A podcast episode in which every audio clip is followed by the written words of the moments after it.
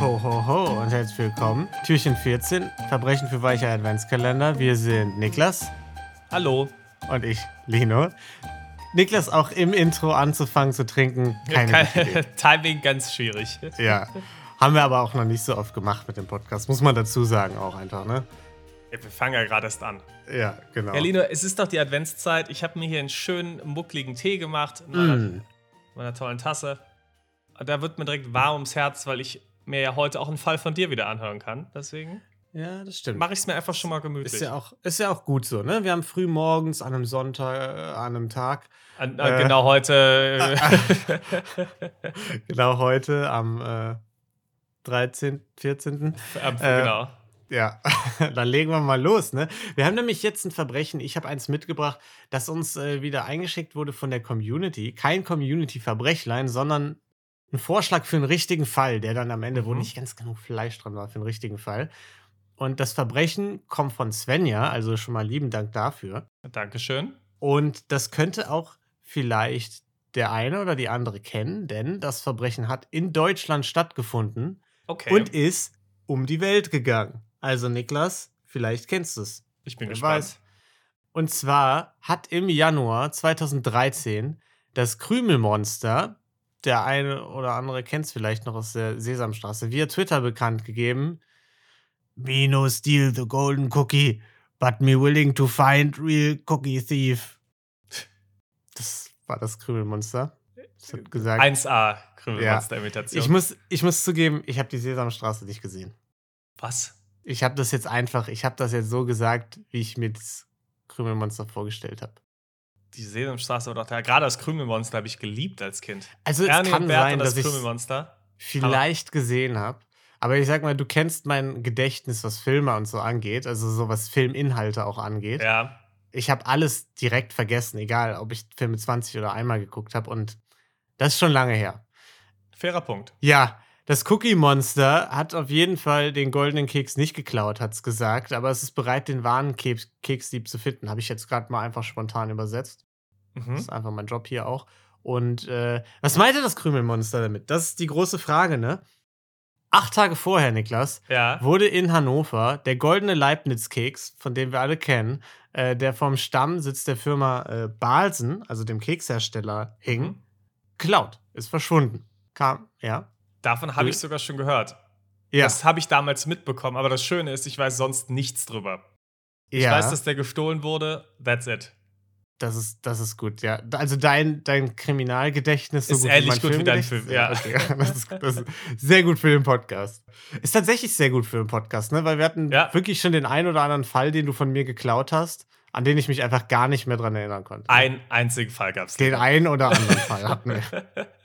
äh, da kam eine Mitarbeiterin morgens zur Arbeit, hat sich gedacht, da hängt doch eigentlich so ein 20 Kilo schwerer vergoldeter Keks rum, der da schon seit 100 Jahren überm Eingang äh, ist. Der ist futsch. Wo ist der? Mhm. Was ist los, ne? Balsen war natürlich sauer. Die haben erstmal 1000 Euro für Hinweise geboten, die zur Ergreifung der TäterInnen führen. Wo ich sagen muss, finde ich ein bisschen meckrig. Mhm. Also, das ist jetzt bei so einem großen Hersteller nichts, wo ich sage, der Keks hängt den so sehr am Herzen. Nee, also wenn du nur bereit bist, 1000 Euro auszugeben, dann äh, ja. ja, brauchst du den auch vielleicht nicht zwingend wieder erwarten. Ja, das wirkt so ein bisschen wie irgendwas, was so ein riesen Kekshersteller irgendwie äh, auf dem Boden rumliegen hat oder so.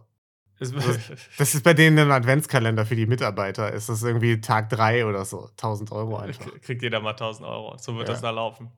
Äh, ja, 1000 Euro aber, Niklas. Ne? Wir, sind, wir wären ja nicht wir, wenn wir jetzt nicht mhm. auch mal einordnen würden, wie viel mhm. man heute aufbringen müsste, um 1000 Euro, äh, das Äquivalent von 1000 Euro zu besitzen. Weißt du, was das Schlimme ist? Wir waren ja oft schon in dem Bereich. Und wenn man sich das einfach mal merken würde, dann könnte man diese Aufgaben sehr, sehr leicht lösen. Problem du meinst ist, in dem 1000-Euro-Bereich? Nee, nicht 1000, äh, also 2013-Bereich. 2013 also so, wir hatten ja schon Fälle aus der Zeit und das, man könnte es ja relativ leicht lösen. Dafür müsste ja. man sich gemerkt haben, mhm. was seitdem passiert ist. Ich sag mal, wir sind bei 1380 Euro. Nee, es, wir sind bei 1156 Euro. Und äh, bei der Zeitspanne, da gibt es auch einfach ist, leider keine Coulance. Nee, nee, nee, das, das, das ist auch wir. maßlos überschätzt wieder. Ist Ja, auch eigentlich hatten wir nicht jetzt neulich ein Community-Verbrechlein mit äh, hier äh, Inflation, Scheckbetrug, äh, auch um die Ja. 1000 Euro, auch wahrscheinlich gleiche Zeit oder so. Könnte es gewesen sein. Ja, aber da war das doch das Thema, dass es dann negativ war. Ja. War, wo derjenige, muss ich auch nochmal sagen, wahrscheinlich einfach falsch gerechnet hat. Ja, was, nee, was er wahrscheinlich gerechnet hat, ist, was man heute mit 1000 Euro. also jetzt genau Äh, andersrum gerechnet. Genau, ja. Ja. Also, ne, was heute 1000 Euro noch wert sind von damals, äh, das ist ja weniger. Das ist ja logisch. Und man braucht mehr Geld, um die Kaufkraft von 1000 Euro zu haben. Inflationslino schlägt wieder zu. Sehr gut. Naja, äh, die Hinweise auf jeden Fall. Zwei Männer in schwarzer Kleidung. Ist jetzt erstmal so semi viel. Mhm. Und zum Glück für alle kam kurz nach dem Diebstahl ein Erpresserbrief bei Balsen rein. Und bei der Hannoverschen Allgemeinen Zeitung auch. Äh, Mhm. Also an zwei Adressen wurde ein Foto geschickt von einer Person im Krümelmonster-Kostüm, das den Keks unterm Arm hat. Daher also der Tweet.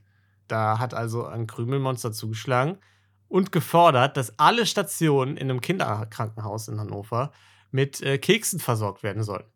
Oh, das finde ich aber cool. Ja, das ist eine ganz nette Forderung, kann man nicht Also- anders sagen, ne? Das finde ich ja aber wirklich, also das ist ja richtig Robin Hood. Ja, genau, das habe ich mir auch aufgeschrieben. Da ist eigentlich, wir können jetzt schon sagen, Niedertracht-Skala minus 8, weil Ja, es einfach ein, das ultimative Robin Hood-Verbrechen ist. Ja, wirklich, weil es ist ja, es ist ja kein wirklicher Schaden entstanden. Also die Firma hat ja jetzt keinen Nachteil dadurch, dass, äh, dass ihr der, der Keks geklappt wird. Im Gegenteil, es ist sogar eher noch Publicity, also es ist ja eher noch gratis Mhm. Werbung. Ja, Und die Kinder kriegen Kekse. Exakt. Das ist eigentlich eine Win-Win-Situation, ne? Hat sogar der Firmenchef im Nachhinein gesagt, ja, eigentlich gab es damals auch nur Gewinner. Ja, Weil- das ist auch so. Du hast es gesagt. Manche haben es sogar vermutet, dass es einfach nur ein PR-Stand der Firma ist Mhm. im Internet. Ne? Die meisten fanden es einfach lustig, die ganze Aktion. Und ich habe irgendwo gelesen, dass es so das Äquivalent, also die ganze Berichterstattung soll so das Äquivalent von 1,7 Millionen Euro gewesen sein. Also so Mhm. der Wert der ganzen Berichterstattung, wenn du da eine Wenn- wenn Werbekampagne gezahlt gefahren hättest. Ja, Ja. genau. Und es wurden also diese Kekse gefordert und die 1000 Euro Belohnung, die Balsen da ausgesetzt hatte, ne, für Mhm. gute Hinweise, sollten an Tierheim gespendet werden. Das waren die Forderungen Ja. Und da stand auch drin, dass es also tot ernst, sonst kommt der Keks zu Oscar in die Mülltonne. Das finde ich auch ziemlich gut. Die schön Ja. Sesamstraßen-Referenzen weitergetrieben. Ehrlich gesagt dachte ich immer, dass das Krümelmonster in der Mülltonne wäre. Nein. Nein, okay. äh, Relativ einfach zu beantworten, die Frage. Nein. Naja. Balsen aber, du hast es schon erfasst, die lassen sich nicht so einfach erpressen, ne? Die sind Die die fahren ja nicht mit Terroristen. 1000. nee, so nicht. Äh, 1000 Euro haben sie äh, auch nur geboten. Die sind da vielleicht ein bisschen geizig, aber die haben trotzdem Gegenangebot gemacht. Ne? Die haben gesagt, wenn der Keks zurückkommt, spenden wir 52.000 Packungen Leibniz-Kekse an verschiedene Einrichtungen in Hannover. Mhm. Also 52 verschiedene. Eigentlich sogar noch besser. Ja, finde ich gut. Trotzdem hätte man die Belohnung jetzt auch noch mal spenden können. Ich meine, 1000 Euro ist jetzt für ein Unternehmen wie Balzen nicht ganz so viel. ja, das habe ich auch gedacht. Ich habe auch noch mal geguckt. Ich glaube nicht, dass die die 1000 Euro äh, irgendwo hingespendet haben. Zumindest habe ich das aus keinem der Artikel, äh, aus keinem der Artikel so rauslesen können. Äh, das Krümelmonster aber, das war trotzdem zufrieden, als es das Gegenangebot bekommen hat. Hat hat Ja. einen zweiten äh, Brief hingeschickt, gesagt: Leute, das, der Keks kommt zurück. Und wenige Tage später dann tauchte der Keks tatsächlich auf vor der Leibniz-Universität Hannover. Oh, das finde ich gut. Was ich auch ganz geil finde. Das ist genial. ja.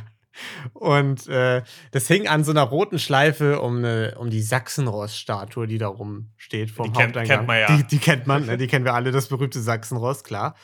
Und die Feuerwehr hat den Keks dann da runtergeholt. Untersuchung hat gezeigt, ist wirklich der echte Keks. Er ist äh, auch Mhm. unbeschadet. Das Er hat nicht einfach aus Pappmaché einen nachgebaut. genau, hat nicht so mit so goldener Farbe irgendwie so ein bisschen Pappe angesprüht.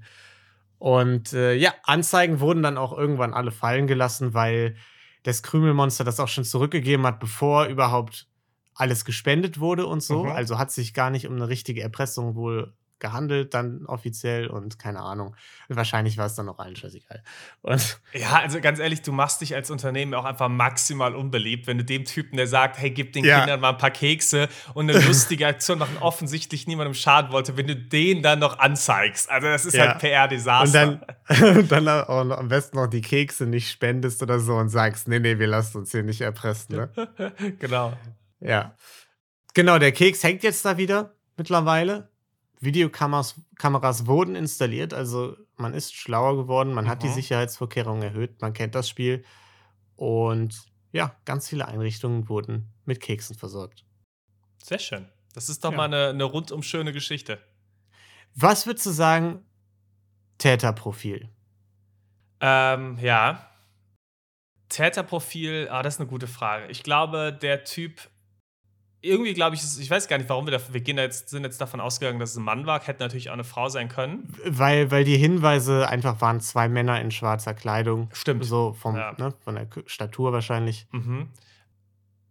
Ja, also ich würde, genau, ein Mann war jetzt auch in meinem Kopf. Ähm, wahrscheinlich, ich würde mal schätzen, Anfang, Mitte 30, Mitte 30, Mhm, sage mhm, ich. mhm, mhm. Und ähm, so ein bisschen so, so, so ein Prankster, ein, Joe, ein, ein, Mm. lust, ein lustiger Typ, der aber das Herz am rechten Fleck hat. Ja, ich hatte auch so ein bisschen, ich hatte so einen ähm, Langzeitstudenten vor Augen Mhm. irgendwie, der so ein bisschen Weltverbesserer ist, ne? der lange vor sich Ja. hin studiert, der so ein bisschen andere Werte noch äh, auch, auch vertreten möchte und, und sich dann denkt, Mensch, Leibniz, ihr könnt ja auch mal was machen.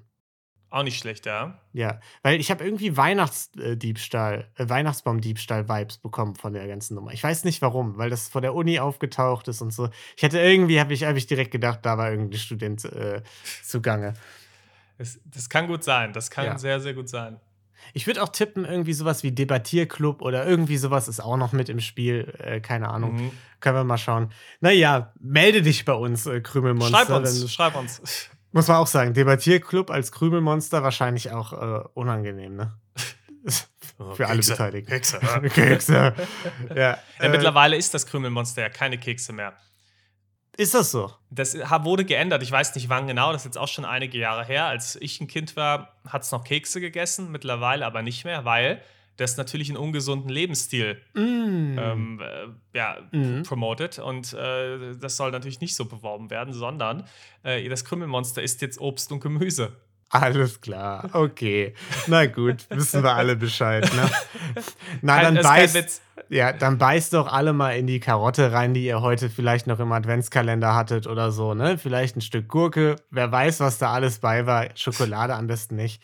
Und dann würde ich sagen, hören wir uns morgen wieder mit einer richtig gesunderen Smoothie, äh, gesunden Smoothie-Folge von äh, Verbrechen für Weichei, dem Adventskalender eures Herzens. Tschüss. Bis morgen. Ciao.